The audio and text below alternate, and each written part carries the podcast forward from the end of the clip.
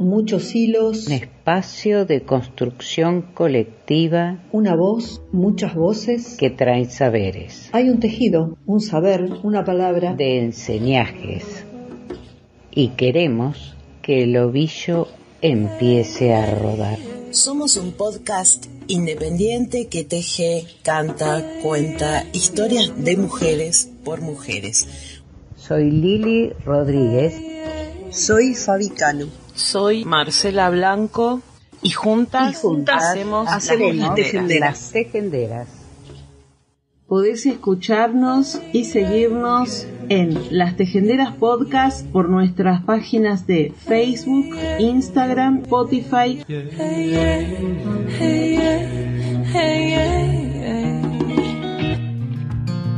Día a todas, a todos, bienvenidas, bienvenides a un nuevo episodio de Las Tejenderas.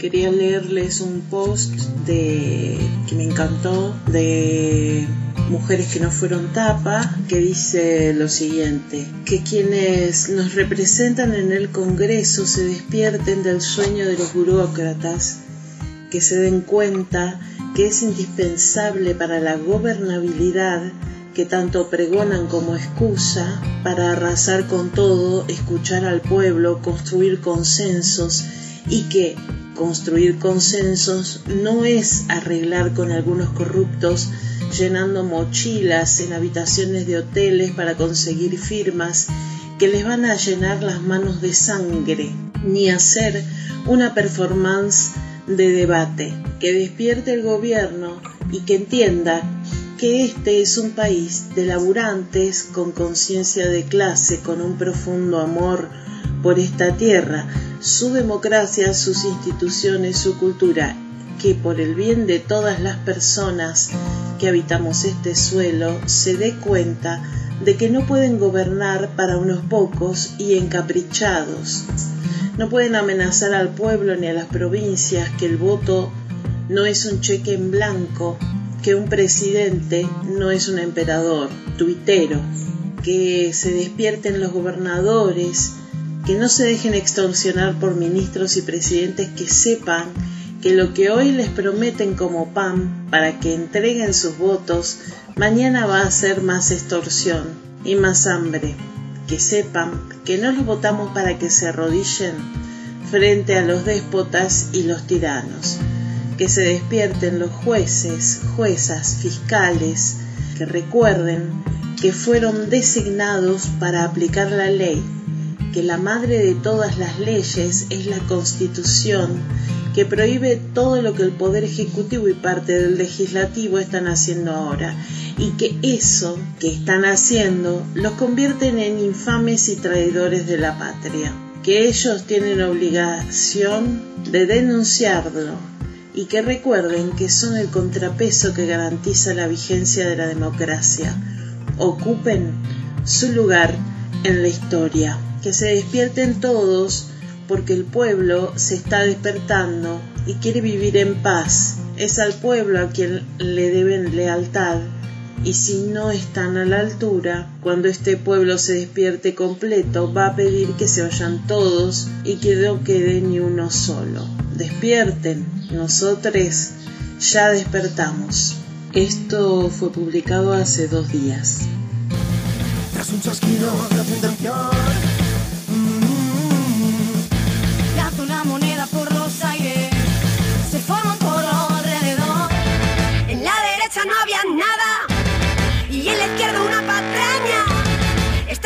No agrada.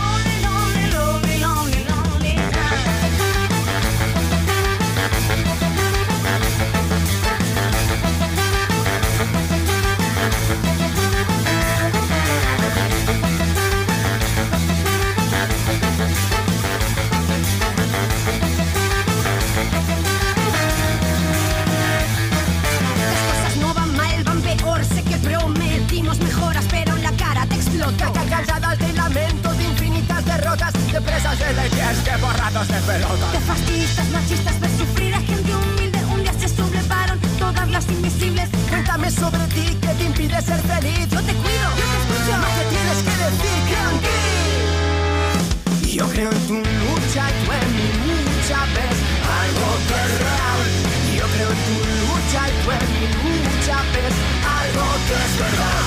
Yo creo en tu lucha y tú en mi lucha, ves algo que es real. Muchas veces, muchas veces, algo que es.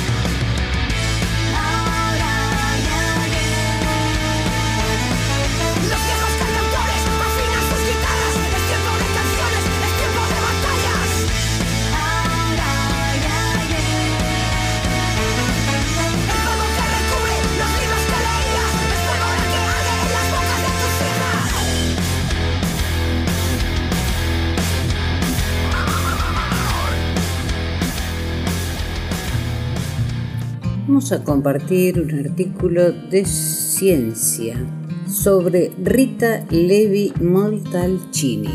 El título es este, Montalcini, Coraje y Amor a la Ciencia. Quienes eligen la ciencia como profesión saben que no escogen el rumbo más fácil, sobre todo en sus comienzos. Pero todo investigador que se sienta tentado de rendirse ante la adversidad cuenta con un modelo en el que inspirarse.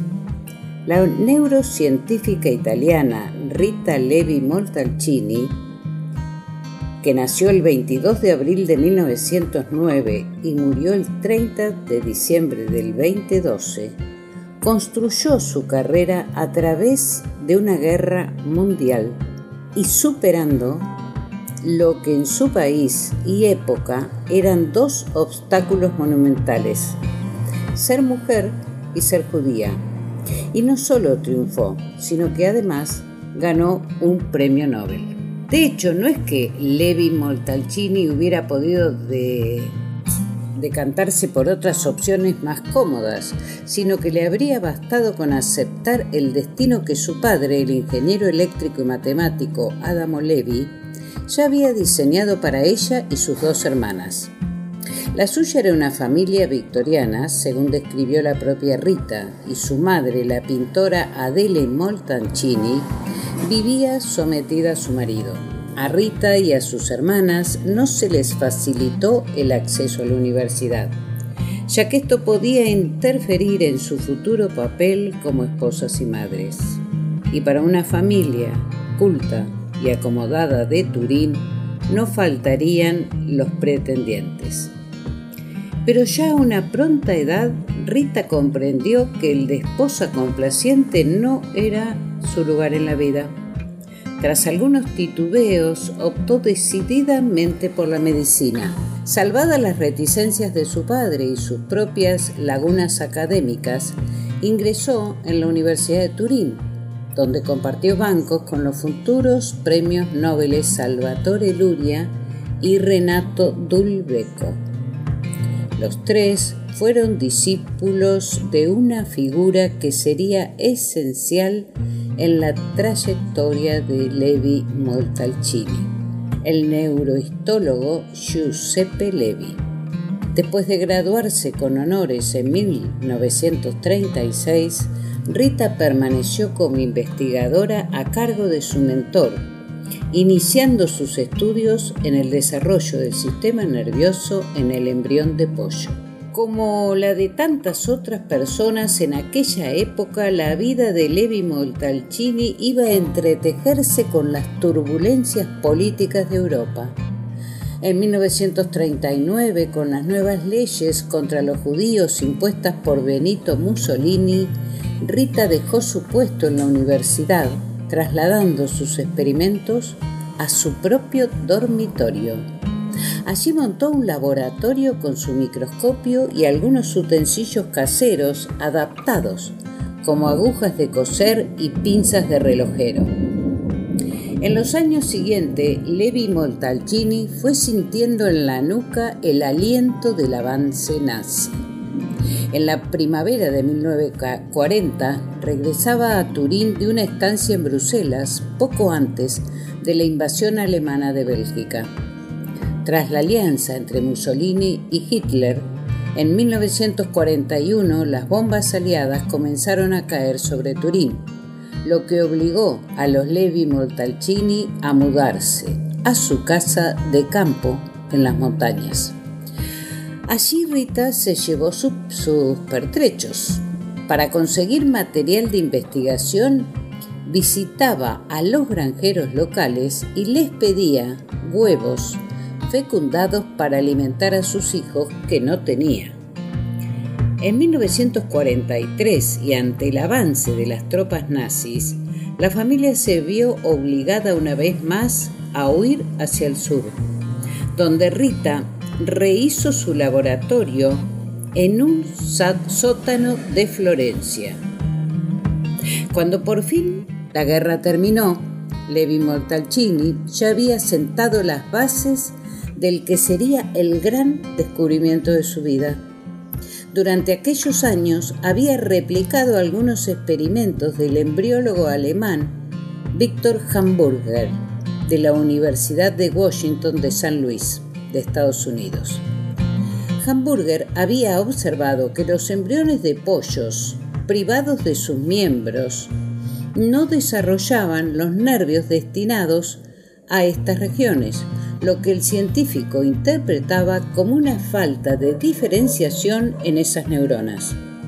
Levi Moltacini coincidía en los resultados, pero no la explicación porque la italiana proponía que estos nervios sí se diferenciaban, pero morían por falta de algún factor que debía suministrarle el miembro ausente. Cuando Hamburger supo del trabajo de Levi Montalcini, la invitó a su laboratorio para lo que en principio iba a ser una colaboración de unos pocos meses. Se quedó allí 30 años y el afamado neuroembriólogo tuvo que rendirse a la evidencia de que la hipótesis correcta era la de aquella científica refugiada que había mendigado huevos en las granjas. En los años 50 y en colaboración con el bioquímico Stanley Cohen, Levi Montalcini aisló el factor de crecimiento nervioso NGF por sus siglas en inglés, una proteína esencial para la supervivencia de las neuronas. En 1986, Levi Montalcini y Cohen recibieron el Nobel de Fisiología o Medicina por sus descubrimientos de factores de crecimiento. Pero por importante que sea el NGF, la contribución de la científica adquiere un alcance infinitamente más profundo al situarla en su contexto. El NGF fue el primero de lo que luego ha sido una extensísima familia de mensajeros de comunicación entre células, un campo que hoy permea todas las áreas de la biología. Al hallar el primero de estos factores, la longeva investigadora, que vivió hasta los 103 años, hizo mucho más que descubrir una biomolécula crucial.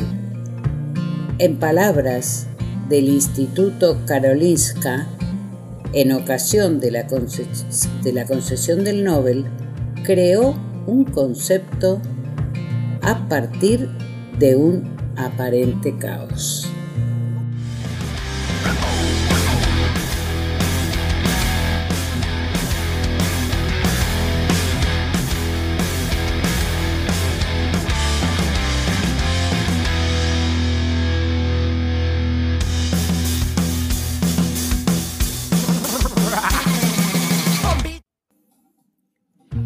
Dice Claudia Villamayor, una tragedia sustantiva, gobierno de las corporaciones, consecuencias nefastas para la Argentina.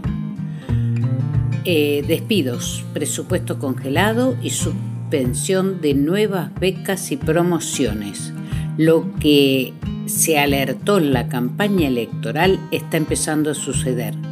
El principal organismo de ciencias del país y uno de los 40 más prestigiosos del mundo ya está viviendo un proceso de vaciamiento. El directorio resolvió cancelar el resultado de los concursos que otorgaban 1.300 becas doctorales y 300 de finalización de doctorado de la convocatoria del año pasado. En los últimos días llegaron los primeros despidos, hasta el momento son 50, y afectan el funcionamiento administrativo de los centros, como advirtieron en las últimas horas desde el Instituto de Ecología, Genética y Evolución de Buenos Aires de la UBA.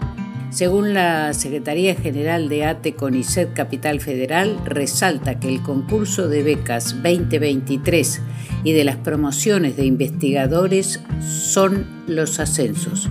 Su suspensión implica discontinuar explícitamente el funcionamiento del CONICET y pretende dar de baja además una política central para el desarrollo de la ciencia y la tecnología, que es la formación de doctores y doctoras a través de las becas, es decir, frenar la formación de investigadores en nuestro país y agrega que es un ataque al sistema científico y tecnológico público. Es muy seria la situación. Durante el macrismo no pudieron destruir el CONICET y esta vez estamos convencidos y convencidas que tampoco lo van a lograr. Hay un gran consenso, no solo en la comunidad científica, sino en nuestra sociedad, de la importancia de la ciencia y la tecnología y de la reivindicación de las científicas y científicos como trabajadores públicos.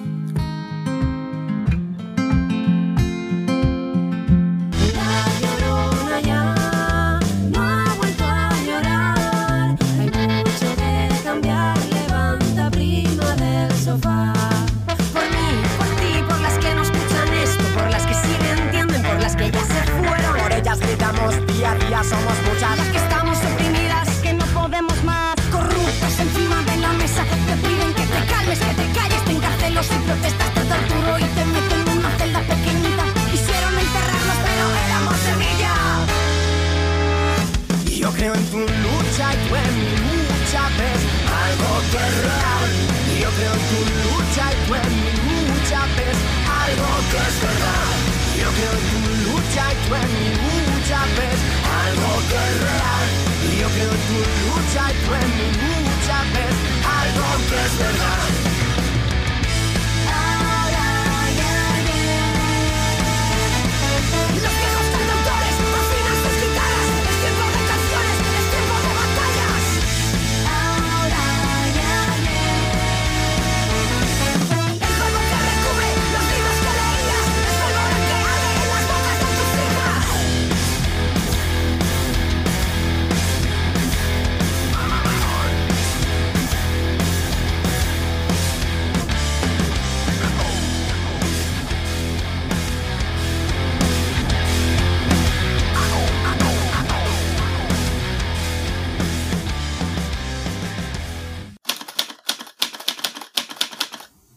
Quien escribe un texto, teje. Texto proviene del latín textum, que significa tejido. Con hilos de palabra vamos diciendo, con hilos de tiempo vamos viviendo. Los textos son como nosotros, tejidos que andan.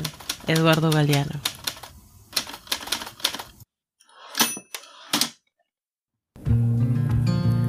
Antes de que su marido entrara en casa, se componía deprisa el peinado.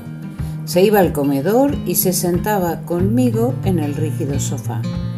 Tomaba un libro y absorta fingía leer. Luego, con, un, ah, con una voz aguda que expresaba una alegre promesa, preguntaba, ¿Eres tú, Ariberto? En los primeros años de mi vida, mi madre representaba cada noche esa pequeña comedia que durante mucho tiempo me pareció incomprensible.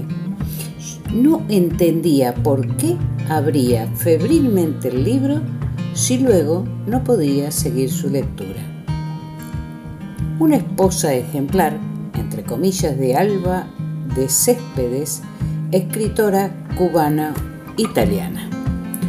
Alba de Céspedes produjo obras literarias que mediante estrategias narrativas diversas proponen rupturas en pos de la libertad femenina. Alba era nieta del cubano Carlos Manuel de Céspedes, quien se levantó en armas contra el gobierno español llamado Padre de la Patria. Trabajó como periodista en varios medios antifascistas en Italia, lo que motivó que fuera encarcelada en varias ocasiones.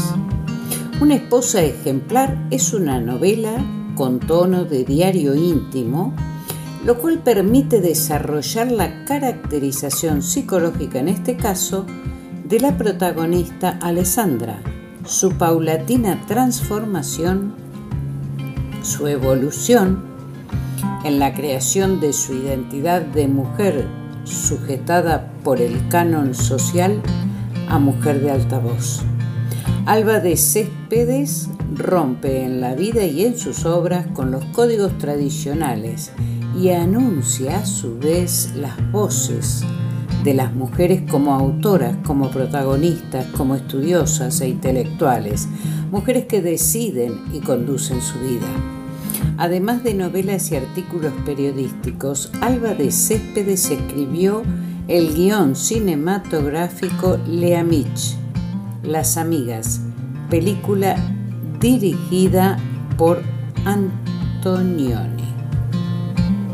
Una esposa ejemplar incluye un epílogo escrito por Elena Ferrante. Está traducida al italiano. E interesante aparece esta sugerencia de leer a Alba de Céspedes.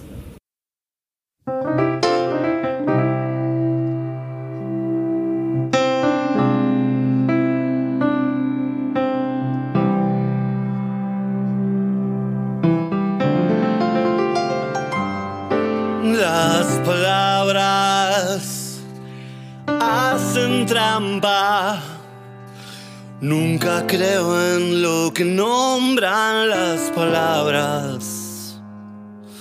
Las palabras del temblor, del desatino. Las palabras que desvíen mi destino. Las palabras son sagradas, buen amigo.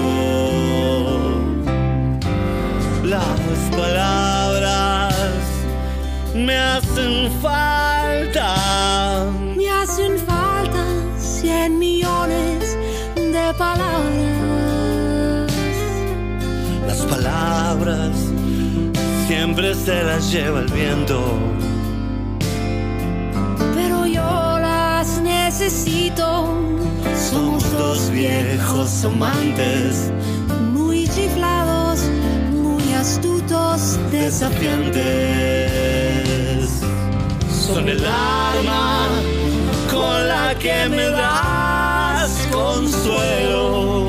El cuchillo que se hunde en mi pellejo.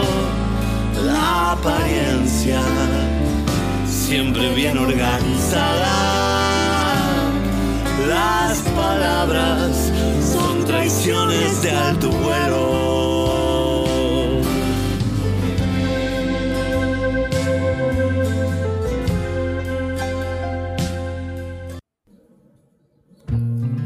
Papá tenía por costumbre sentarnos a la mesa y reprendernos por cualquier travesura con su vozarrón de ogro.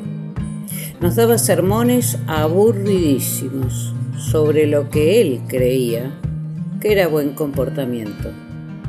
Esos regaños molestaban a mi mamá, pero no tenía ella el valor para criticarlo. Entonces me llamaba a recibir instrucciones. Mira, ve con tu papá y le dices esto y esto otro como si fuera cosa tuya, pero no le digas que yo te mandé. Y ponía la reclamación por escrito. Yo, amparada en mi niñez, iba al escritorio de mi papá con el papel aprendido y le decía, ¿no le da pena a usted que es tan grande y tan importante gritarle a una niña como yo? Su voz no me deja dormir, la oigo hasta en sueños. Él se quedaba perplejo con mi atrevimiento. Debe haber pensado que le había salido una niña genio que hablaba como una persona mayor y no se atrevía a castigarme porque respetaba mi valentía, ya que fui la única mujer en el mundo que lo regañó. Este texto es parte de la autobiografía de, de María Félix, de la Fundación que lleva su nombre, María Félix, y que está traducida a diferentes idiomas. ¿Y quién fue María de los Ángeles Félix? Güereña, Félix Güereña, Güereña. Nació el 8 de abril de 1914 en Álamos, Sonora. Era hija de un militar y político, Bernardo Félix Flores, y de Josefina Güereña Rosas. Tuvo 11 hermanos. Su infancia transcurrió en, en Los Álamos, lugar en el que vivía con su hermano Pablo y su mamá. Eh, su carrera artística se inició en 1943, participando en El Peñón de las Ánimas, que fue su primer película. Y hay una frase que, que ella repitió durante mucho tiempo durante su carrera. Y es la siguiente, dijo, nunca me arrepentiré de haberle dicho que no a Hollywood, porque mi carrera en Europa se había orientado hacia el cine de calidad. Los papeles de India los hago en mi país y los de reina en el extranjero. Tremendo.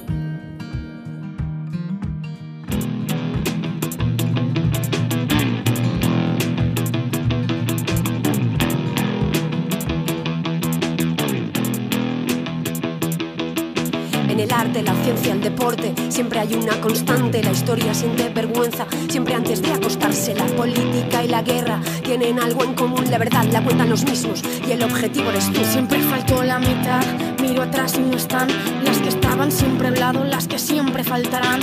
Mujeres que hicieron historia, mujeres murieron sin gloria. Buscar referentes en libros, en la escuela no tienen memoria. Hagan este de Tesalia, la llamaron bruja. Por predecir eclipses, por conocer la luna. Ada Lovelace, matemática y visionaria. Trabajó con los números y los puso en una máquina. Margulis habló sobre la evolución. Chin si fue una pirata que comandó una legión. Pamela Linton Travels voló en paraguas contra griegos, romanos y egipcios. Estaba Cleopatra. J.K. Rowling se llama Joan, pero vendió más al esconder su nombre real, como otras atrás que no se atrevieron a firmar por miedo a la hoguera. La iglesia, el Estado, la prensa, miedo que tiene cualquiera. Miedo que tiene cualquiera.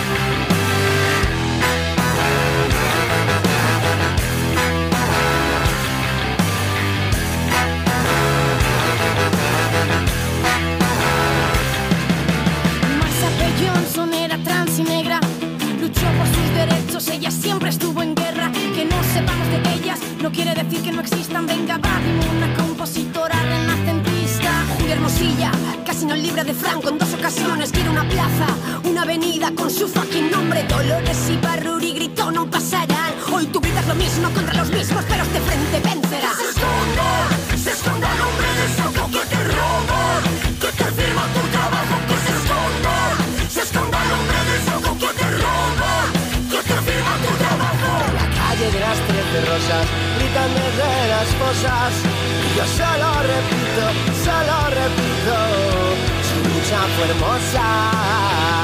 Su lucha fue hermosa. Su lucha fue hermosa